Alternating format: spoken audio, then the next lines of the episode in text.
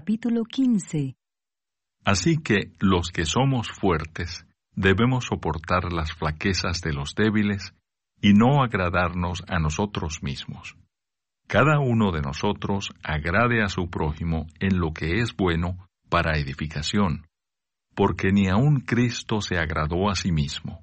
Antes bien, como está escrito, los vituperios de los que te vituperaban cayeron sobre mí, porque las cosas que se escribieron antes para nuestra enseñanza se escribieron a fin de que por la paciencia y la consolación de las escrituras tengamos esperanza. Pero el Dios de la paciencia y de la consolación os dé entre vosotros un mismo sentir según Cristo Jesús, para que unánimes a una voz glorifiquéis al Dios y Padre de nuestro Señor Jesucristo. El Evangelio a los gentiles. Por tanto, recibíos los unos a los otros, como también Cristo nos recibió para gloria de Dios. Pues os digo que Cristo Jesús vino a ser siervo de la circuncisión para mostrar la verdad de Dios, para confirmar las promesas hechas a los padres y para que los gentiles glorifiquen a Dios por su misericordia, como está escrito. Por tanto, yo te confesaré entre los gentiles y cantaré a tu nombre. Y otra vez dice, Alegraos gentiles con su pueblo. Y otra vez, Alabad al Señor todos los gentiles y magnificadle todos los pueblos. Y otra vez dice Isaías, Estará la raíz de Isaí y el que se levantará a regir los gentiles. Los gentiles esperarán en él. Y el Dios de esperanza os llene de todo gozo y paz en el creer para que abundéis en esperanza por el poder del Espíritu Santo. Pero estoy seguro de vosotros, hermanos míos, de que vosotros mismos estáis llenos de bondad, llenos de todo conocimiento, de tal manera que podéis amonestaros los unos a los otros. Mas os he escrito, hermanos, en parte con atrevimiento, como para haceros recordar por la gracia que de Dios me es dada, para ser ministro de Jesucristo a los gentiles, ministrando el Evangelio de Dios, para que los gentiles le sean ofrenda agradable, santificada por el Espíritu Santo.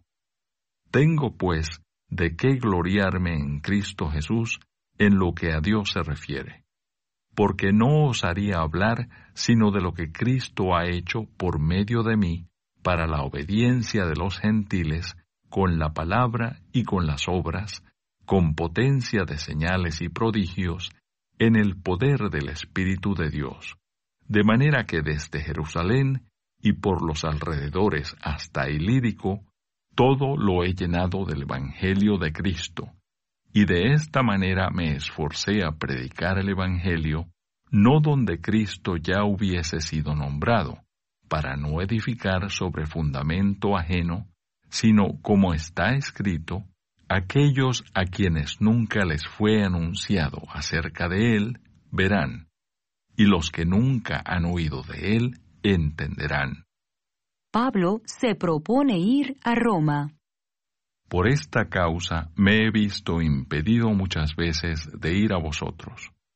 Pero ahora, no teniendo más campo en estas regiones, y deseando desde hace muchos años ir a vosotros, cuando vaya a España, iré a vosotros, porque espero veros al pasar y ser encaminado allá por vosotros, una vez que haya gozado con vosotros.